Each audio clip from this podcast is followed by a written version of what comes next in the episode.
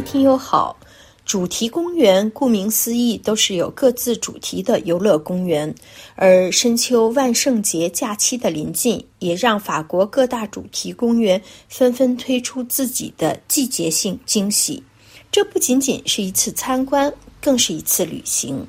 拿出周末两天的时间来充分体验一下吧，享受乐趣的同时，还可以在不知不觉间学习。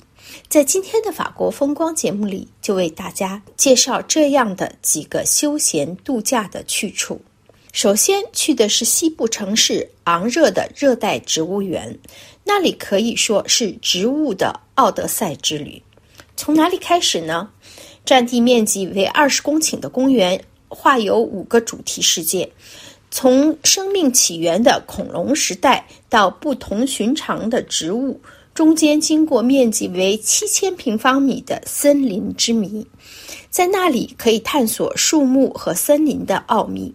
贝壳之旅园区内组织了大约五十个不同的活动，如四 D 电影馆，或是坐一坐世界上最大的热气球升空，还有比真人还大的龙、独角兽和章鱼伫立在其他巨型的马赛克雕塑中。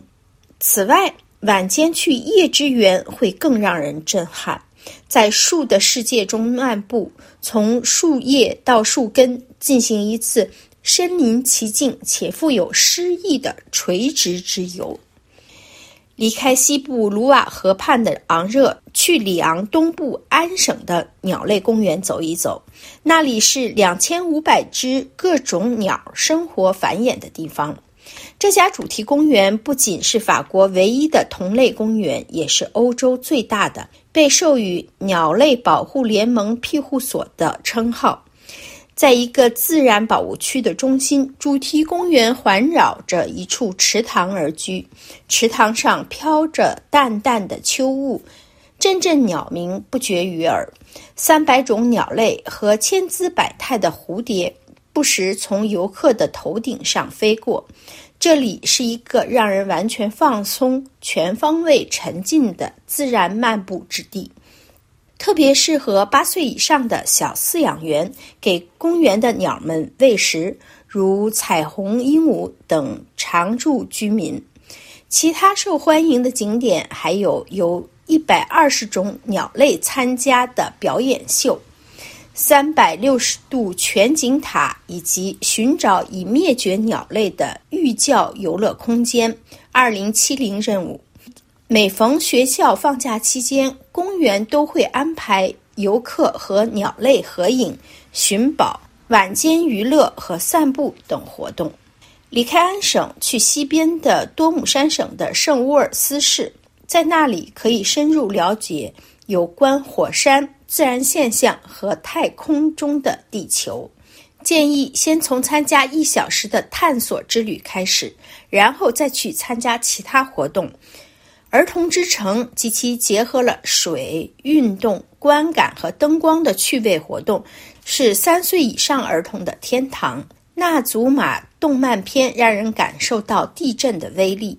首次飞翔让乘坐动感缆车的游客飞越火山山链和各处火山口。值得一试的还有互动小径、3D 和动漫电影，以及与公园的三位吉祥物一起去探险。让人身临其境的穹顶是法国最大的天文馆，在这里可以通过四种不同的体验。来探索太空和行星，乘坐宇宙飞船观察星空，寻找理想的星球，探索宇宙自大爆炸以来的历史。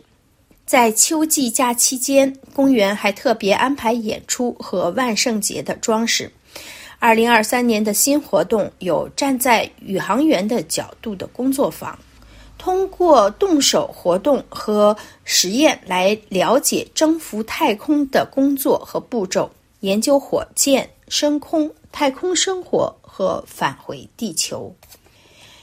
离开圣乌尔斯向北不远，就到了阿列省的动物游乐园。每逢万圣节，公园都会保留给决定在此逗留的冒险家们。这里常年生活着热带草原的动物。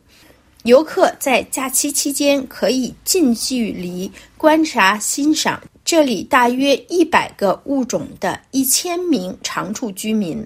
狮子悠闲地卧在废弃的越野车上，大象在游泳，河马在自己的小岛上，鳄鱼则在自己的自然栖息地。这是一次不需要机票即可畅游的非洲之旅。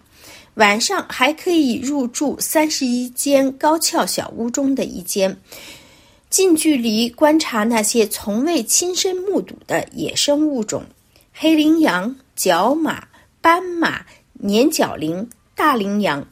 公园的活动内容还包括去小熊猫馆和新世界鸟舍参加讲解参观，以及去看看海狮的训练。各位听友，以上您听到的是今天的法国风光。